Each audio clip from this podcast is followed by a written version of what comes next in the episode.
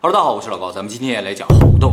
今年五月七日的时候，英国向世卫组织报告，发现了第一例猴痘确诊病例以来，直到今天短短两个多月的时间，猴痘已经在六十几个国家发现了一万多例感染病例，这个扩散速度是非常快的啊。但其实已经知道，后来这些感染病例和第一例没有关系，就是它不是从不是从第一例传染开来的，都有各自的传染源。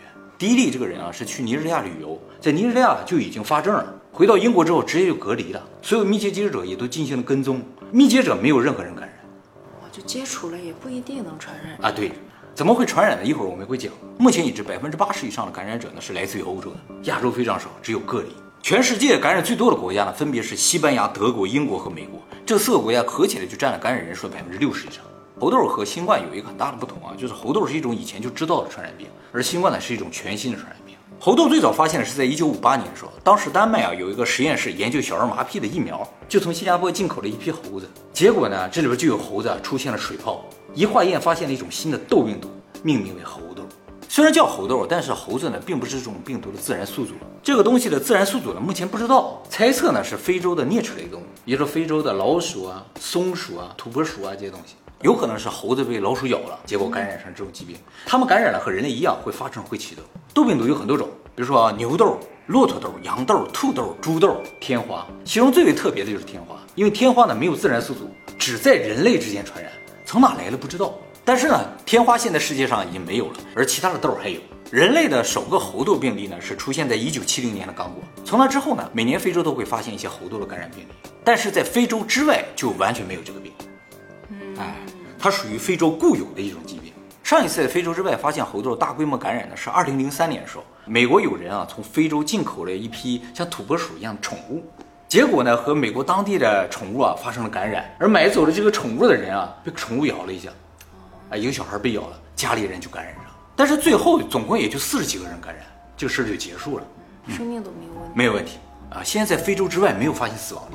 之后再一次大规模感染就是今年五月份在英国突然爆发，目前呢已经感染一万多人了，还没控制住。猴痘其实分为两种，一种呢叫做刚果猴痘，一种呢叫做西非猴痘。刚果猴痘比西非猴痘厉害得多，致病性更强，致死率更高。按照世卫组织统计啊，刚果猴痘的致死率能达到百分之十点六，而西非猴痘啊致死率最高也就百分之三点六。现在全世界正在流行的这个猴痘呢是西非猴痘，就是致病性致命性没有那么强那种猴痘。大家可能在网上看到一些猴痘的照片，就浑身上下都起了猴痘啊，那个是刚果猴痘。哦，不是那个。西非猴痘啊没有那么严重，就起几个痘儿，有的甚至只起一个痘儿就完事儿了。刚果猴痘真的很可怕，刚果猴痘还现在还有吗？有在刚果那个地方。猴痘感染之后会有一到三周的潜伏期啊，所以如果要通过隔离来控制的话，通常要隔离三周以上。潜伏期过后呢，就会出现早期症状。早期症状呢就是发烧、头痛、肌肉酸痛、全身无力等症状。然后呢是淋巴结肿胀，最后呢会在皮肤上出现痘状的皮疹。这些痘啊会出现在你的伤口附近，就是你比如说被什么东西咬了，就在这个伤口附近就会出现小痘。然后呢就是在手上、脚上会出现，还有很多人在脸上出现。通常呢会非常的痒，疼吧应该不太会。这也是它和带状疱疹不一样的地方。带状疱疹的话是沿着神经长的，非常疼。猴痘如果不严重的话，经过两到三周是有可能自行痊愈。痘呢也会秸秆掉了，掉了之后呢就完全没有传染性。会留疤吗？对，长痘的地方会留下疤痕，所以长在脸上就很可怕了。目前发现的猴痘感染者有一个明显的特点，就是感染者的百分之九十九以上都是男性。我知道的女性感染者是法国有一例，阿联酋有一例，韩国有两个疑似病例是女性的，剩下全都是男性。猴痘呢，主要是通过体液、血液、黏膜和创伤进行传染，所以传染途径非常有限啊。比如被带病的动物咬了，就可能传染。还有呢，就是用带伤口的手啊，碰触了被感染的动物、人的这个血液啊、体液啊，还有就是它皮肤上的那个痘啊，碰的话也会传染。其他正常接触呢是不会感染。那么在这一次大规模爆发中啊，发现两个比较特殊的传染途径，就是以前不知道，这次发现啊，这样也能传染。一个呢就是发现通过亚麻类的物质呢可以传染，就是这次啊有很多医护人员感染，是因为呢接触到了感染者盖过的被子和褥子，医院用的这个被子啊床单这些东西啊都是亚麻质的，亚麻质有抑菌效果，但是呢它这个皮夹上的这个碎末呀，如果粘到了这些东西上就有传染性。护士拿去洗收拾的时候，如果手上或身上有伤口的话，就感染了。那么亚麻类的材质的东西啊，还有比较常见的就是酒店里面的床单，嗯一般都是亚麻类。所以呢，这个事情爆发了之后啊，像一些酒店啊，他们就会比较严格的处理这些东西。啊，怎么处理呢？就是不要直接用手去接触，戴上手套就好很多。那洗掉之后就没有了。洗掉之后就没关系了。还有一个以前没有太注意过的传染途径，这次发现就是通过性传染。目前已知，这个性传播呢，主要不是男性和女性之间的传播，而是男性和男性之间的传播。这也有可能是造成目前感染者大部分是男性的主要原因。哎，在这个地方，我就特别强调一下，不是说这个病它就不感染女性，只是目前的感染者大部分是男性啊。还有就是目前不能完全否定气溶胶传染的可能性，也就是说它有可能通过飞沫传染，但是这个飞沫传染的距离啊，要比新冠近很多，就说两个人必须贴着脸说话才有可能传染。那么说到这儿，大家可能会多多少少感觉到一丝诡异啊。既然这个病不是那么容易传染，为什么它会在这么短的时间内一下传到六十多个国家，传给一万多人呢？现在的专家也在密切关注这个事情究竟是怎么传出来。再一个，造成猴痘可能不会大规模感染的一个原因呢，就是猴痘是有治疗药物，但是不是要先打才行？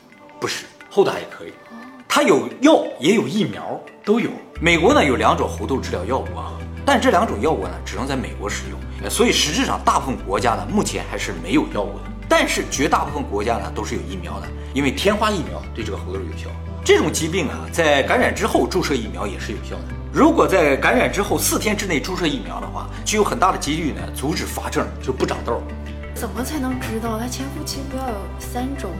其实并不是说你提前能知道，而是专门针对这个密接者，就有人发病了，你是他密接者，就赶紧打上，你就可能不发症。如果十四天之内打呢，就可以有效的防止重症了。其实有猴痘之后，我很害怕的，因为我皮肤免疫力特别低嘛。哦，那时候就过敏。没关系，现在百分之九十九都是男性。对啊，而且那个病看上去确实挺吓人嘛，是吧？所以在有疫苗的现在啊，猴痘其实是比较容易控制的啊，这也是非洲之外没有死亡病例一个主要原因。据说美国呢现在有一亿人份的天花疫苗储备。除此之外呢，美国在二零一九年还研制了一种新的天花疫苗啊，叫 g e n e l s 这个呢比老的天花疫苗更好。老的天花疫苗打上去啊，有很多那种反应，就有人会发烧很难受啊，甚至有人会起痘。啊，新的对对对，新的这个不会。日本现在有多少天花疫苗储备啊？不太知道，没有公开。但是据说呢，大概应该有一半人口左右储备啊，也就是六千万。不过这些呢都不能随便拿出来给大家打范围数射，因为啊这个主要是用来防止恐怖袭击，就是有人用天花再次攻击人类的话，这些储备才能用得上。咱父母他们都有这个天花疫苗的，对，岁数大的人啊，大部分都有接种天花疫苗的。说美国五十岁以下的人就没有了，各个国家最终注射疫苗的时间是不一样的。天花是一九八零年消失的，所以八零后基本上是没有疫苗。说到这儿，我们就稍微总结一下，猴痘呢虽然是一个大家可能没怎么听说过疾病，但是它并不是什么新鲜的疾病，一直都有，也有相应的药物和疫苗。再一个呢，猴痘主要不是通过飞沫传染的，所以整体来说还是没有必要那么担心啊。但是啊，说到底呢，它也是天花病毒的一种，一旦感染还是很痛苦的。发痘之后啊，又疼又痒的，还有可能留下疤痕。如果你有基础病的话，重症化的可能性也是有的，特别是如果有 HIV 这种免疫性功能疾病的话，重症化的可能性非常大啊。所以呢，不得还是王道了。关于猴痘啊，其实有一个非常奇怪的事情呢，今天要跟大家说一下啊。也因为这个事情啊，让这次的猴痘爆发呢变得有点诡异。就是比尔盖茨啊，精准的预言了这次猴痘。什么时候？这个精准度啊，比阿南德还要厉害。怎么回事呢？就是在今年二月十八日啊，召开了一个国际会议，叫慕尼黑安全会议。这个慕尼黑安全会议呢，是每年二月份在德国慕尼黑会召开的一个国际安全性会议。在这个会议上呢，世界七十多个国家的三百五十多名高官呢，会讨论国际上未来的可能的安全威胁。这个会议啊，是由比尔盖茨资助的，准确来说呢，是比尔及美琳达盖茨基金会出钱办。这个比尔及美琳达盖茨基金会啊，是比尔盖茨和他的前妻美琳达共同创建的慈善基金会，也是世界上最大的慈善基金会。去年他俩离婚了，但是这个基金会还在。在这个会议上呢，比尔盖茨就发表了一个报告，说虽然啊现在这个新冠疫情啊趋于好转了，但是我们不能放松警惕啊，因为下一个大疫情很快就可能到来，如果不提前做好准备的话，后果不堪设想啊。然后呢，他就拿出了一个模拟报告，说按照他的模拟啊，如果二零二二年五月份爆发猴痘的话，很有可能一年半之后呢，全球要死两亿七千万人。哎，这会议呢是二月份开。然后四月份他还出了本书，叫《如何防止下次大疫情》。书中呢再次提到了这个事情。结果书出来不到一个月，猴痘就爆发了。爆发的时间啊和爆发的这个疾病啊都被比尔盖茨精准的预言到了。那么比尔盖茨这个模拟实验报告从哪儿来的呢？其实是二零二一年，也就是去年啊，比尔盖茨出钱让一个国际组织做的。这个国际组织呢叫 NTI，中文名字呢叫核威胁倡议协会。这个协会的使命呢是通过降低使用核武器和生化武器的风险，以防止核武器和生化武器的扩散，加强全球安全。这也是个非营利性组织啊，背后的大金主呢也是比尔及美琳达盖茨基金会。当然，这个基金会对于这两个组织的资助呢不是背地里进行，是公开进行的。大家现在到这个比尔及美琳达盖茨基金会的主页上呢是可以查到他们这个基金会向这两个组织分别提供了多少资金呢？非常清晰。在去年三月份的时候呢，NTI 就做了一个疫情再次爆发的模拟实验，用来模拟新一轮疫情对于全球的一个影响。这个实验的背景设定呢，就是在二零二二年五月份，在一个叫做布里尼亚的国家呢，爆发了猴痘疫情。布里尼亚这个国家现实是不存在的啊，猴痘呢也是他们从众多的传染病当中选择的。说这个国家在爆发猴痘之后啊，由于监管不力、安全保障不足等原因，疫情呢没控制住。按照计算，在短短十八个月，也就是一年半之后呢，猴痘就会蔓延全球，造成三十二亿人感染，两亿七千万人丧生。在做这个模拟实验的去年三月份，猴痘呢并没有任何爆发的迹象，而这个模拟实验呢，却偏偏从众多的传染疾病中选择了一个非常小众的猴。甚至连预言的日期啊都非常接近啊！模拟说爆发的时间呢是二零二二年五月十五日，而世卫组织宣布猴痘爆发呢是五月十三日，啊，仅差两天。所以说，比尔盖茨提前了一年，精准的预言了猴痘的爆发！而真正可怕的是这个模拟实验的一些细节和结果啊。根据模拟实验，猴痘爆发三周后，也就是二零二二年的六月五日，全球呢将会有一千四百二十一人感染，四人死亡。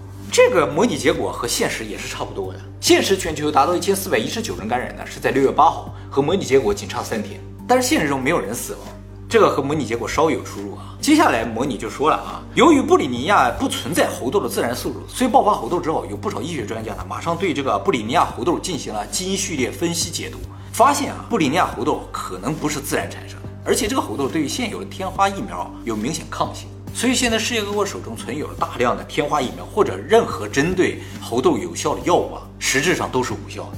其实是有效的，现在啊，其实现在是有效的。他这个模拟实验说，发现它有抗性了，所以大家手里东西都是无效的，存那些都白存了。如果以没有疫苗和药物的前提啊，进一步模拟下去啊，结果就是再过半年，二零二三年的一月十日，全球将会有八十三个国家的七千万人感染布里尼亚猴痘，死亡人数也会达到一百三十万人。模拟报告中说啊，由于布里尼亚猴痘具有抗药性，所以世界各国呢只能采取非药物介入的方式进行控制。什么意思呢？就是封城和管控。哎，那和疫情差不多。对，减少人和人接触的机会啊。在这个地方还分别进行了封城和不封城的情况之下，感染的扩展速度会怎么样？发现如果从六月五号开始封城，或者是进行人流管控的话，感染人数就会降到很低。所以封城啊还是有效的啊。那么，根据完全不控制人口流动的情况继续模拟下去，再过四个月，也就是明年五月十日，全球将会有四亿八千万人感染，死亡人数呢也会突破两千七百万人。目前新冠死亡人数全球六百多万人啊，这个数字已经远远超过新冠了。而在这个时候呢，世界卫生组织才发现啊，这个布里尼亚活动呢实质上是一次恐怖袭击。就是比尔盖茨的模拟，就说这个猴痘啊，它产生抗药性也好，它突然在其他地方爆发，是因为它是个恐怖袭击。有人篡改了猴痘的基因序列啊，让它成为了一种武器。由于发现的太晚了，仅仅又过了七个月，也就是明年的年末，全球将有三十二亿人感染，平均每两个人就有一个人感染啊，还会有两亿七千万人呢死于这场疫情。也就是说，根据模拟，如果有人利用猴痘进行一次生化攻击的话，最严重的情况，全球可能要死三亿人，就是这样一个模拟结果了啊。后来又发生一个事情啊，推了这个比尔盖茨一把。就是二零二一年的十一月十七日，也就是说他做完这个模拟实验过了八个月，美国国土安全部称啊，在莫沙特公司宾夕法尼亚疫苗研究机构的实验室冰箱内啊，发现了几个标有天花字样的冷冻小瓶儿。美国疾控中心和联邦调查局去了之后，就把这几个小瓶赶紧给封上。这几个小瓶从哪来的不知道，就是这个工作人员啊，一开冰箱，哎，发现几个小瓶上写着天花。里边放着一些东西。天花病毒呢，目前全世界只有两个地方有，一个呢是美国的佐治亚州亚特兰大的 CDC 主实验室，还有呢就是俄罗斯的国家病毒学和生物技术研究中心。就这两个地方有已知的天花病毒，其他地方理论上都是没有的啊。那么这个默沙东公司也应该是没有的。结果就在他这个冰箱里发现了五个小瓶，打开之后化验了，发现里边不是天花，是牛痘。牛痘牛痘虽然这次不是真的天花啊，但是以前美国确实发现了散落在外面的天花病毒。就是在二零一四年七月份的时候，有一个人呢在清理马里兰州塞斯达研究中心的一个旧储藏室的时候，发现六小瓶上面也写着天花。这个也都检测了，里边有两瓶有活的天花病毒，还是真的天花。也就是说，在我们已知的范围内，也确实有可能有活着的天花病毒。所以今年五月份猴痘爆发之后啊，比尔盖茨一下就成为了焦点，就是他为什么能够精准预测这个事情？还有就是接下来情况会不会真的和他说的一样？说实话，五月份爆发的时候我也吓一跳，但是我认为啊，这有可能是合理的，因为毕竟比尔盖茨是花了大价钱的，请了世界上最顶尖的智囊团进行了这个模拟实验，所以模拟情况和现实比较接近啊，算是比较合理吧。反过来说，如果模拟结果和现实一点关系都没有啊？那这个钱就白花了嘛？精准只能说明人家确实是水平高，而且用心了。如果真的有什么阴谋的话，我觉得他也没有必要告诉大家，是吧？而我们应该做的事情啊，还是更加注意自我防范了。不管他们怎么模拟，最终要保我们的命啊，只能靠我们自己了。其实这一年，比尔盖茨一直在公共卫生领域啊，不停的奋斗啊。他五年前就发表演讲说，未来几十年会杀死上千万人的，不会是核武器，而是传染病。目前来看的话，他的预测一直是比较准。那么就在前两天啊，比尔盖茨宣布将把自己的所有财产呢捐献出去，用于解决世界的贫困问题和传染病问题。他的钱不都在基金会里吗？啊，对对对，现在意思就是说我要把所有钱都导入基金会了，我个人不留了。这个操作你觉得怎么样？挺好，挺好的啊啊！打起来，妈，打起来。那么话说回来，虽然我不觉得这次猴痘啊是比尔盖茨弄出来的，但是呢，猴痘爆发本身疑点是明显的，就是这个本来一直在非洲的疾病啊是怎么出来，早不出来晚不出来的？偏偏在这个时候出来。毕竟猴痘一旦传播开来啊，也是有可能快速变异的。一旦它变异成一种很容易传染的疾病的话，那我们可能就麻烦了。直升飞机来了啊！当然了，这个猴痘也有可能感染小动物的啊。所以大家呢，对自己保护的同时，也要保护自己的家人。好好听一听，听到没有？